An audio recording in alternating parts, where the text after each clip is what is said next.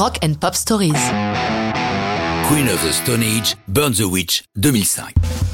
Queen of the Stone Age, que nous appellerons QTSA par facilité, est le groupe de Josh Homme, guitariste et chanteur. D'ailleurs, le seul à être présent sur tous les albums du groupe. QTSA étant chroniquement un groupe à géométrie variable où les changements de musiciens sont constants et les invités nombreux au gré des différents enregistrements. On remarquera par exemple qu'en 20 ans de carrière, le groupe a utilisé 5 batteurs, dont Dave Grohl, venu leur prêter main forte avant de se consacrer à ses Foo Fighters. Pour l'enregistrement de Lullabies to Paralyze, leur quatrième album, ils ne sont que trois à être réellement membres du groupe. Troy Van Lowen à la basse et au clavier, Joey Castillo à la batterie et bien entendu Josh Homme qui en plus de la guitare, du chant et des percussions joue aussi du piano. Mais le problème, c'est celui qui manque à l'appel. Le fantasque et très doué Nick Oliveri, bassiste et chanteur, mais aussi co-auteur de plusieurs titres auprès de son pote Josh. Car les deux hommes sont très amis. Que s'est-il donc passé? Nick est fortement soupçonné de violence conjugale, ce qu'évidemment Josh ne peut que déplorer, même si les faits ne sont pas prouvés. Il vire sans pitié son vieux copain.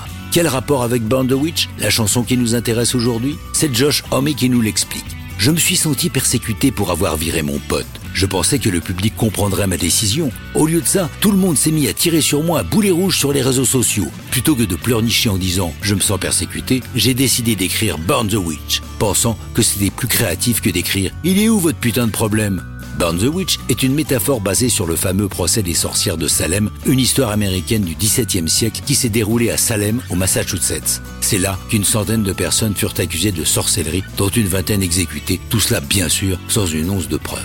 Homie se sert donc de cette histoire pour raconter ses persécutions sur les réseaux sociaux.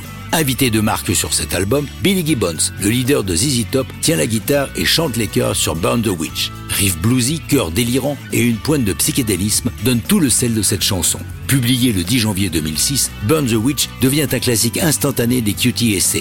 On retrouve ce titre dans diverses séries télé telles que True Blood ou Peaky Blinders.